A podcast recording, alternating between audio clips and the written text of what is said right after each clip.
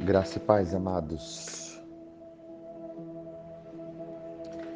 Romanos capítulo 8, versículo 12 a 13 diz assim: Assim, pois, irmãos, somos devedores não à carne, como se constrangidos a viver segundo a carne. Porque se viver de segundo a carne, caminhais para a morte, mas se pelo Espírito mortificardes os feitos do corpo, certamente vivereis. Sabe, irmãos, nós fomos chamados para viver pelo Espírito.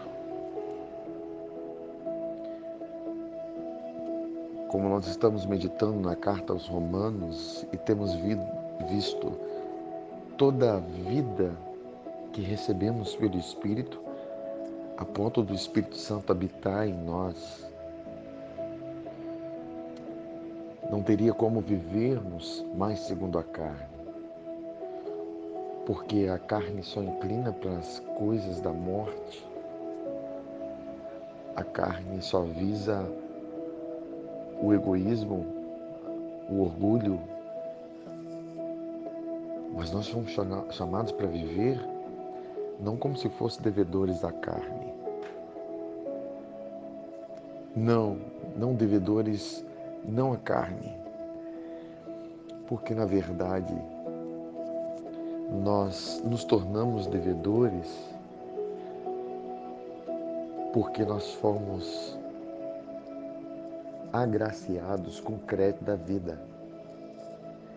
Nós fomos agraciados com o Espírito Santo, o Espírito da vida, com a lei do Espírito da vida. Agora, a nossa, o nosso viver, vamos dizer, o nosso dever, porque débito fala de dever, o dever a ser cumprido, a forma que eu devo viver é pelo Espírito porque tudo que eu recebi, tudo que nós recebemos foi no Espírito.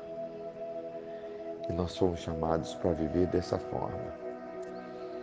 Portanto, deixe o seu espírito humano, quem você é, e a sua realidade ser ativada através da oração, através da meditação na palavra, através dos seus momentos de comunhão com Deus, para você tenha o seu espírito despertado, iluminado, porque o espírito do Senhor, espírito é a lâmpada do Senhor e é ele quem acende, ele quem quem ilumina.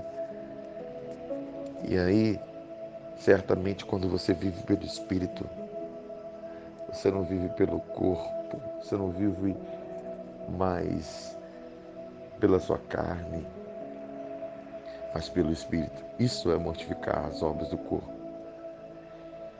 É quando você decide viver pelo Espírito, quando você quer andar no Espírito, quando você quer caminhar com a revelação de quem você é em Deus.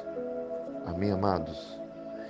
Fique na paz, fique na graça do nosso Senhor Jesus e vivamos segundo o Espírito.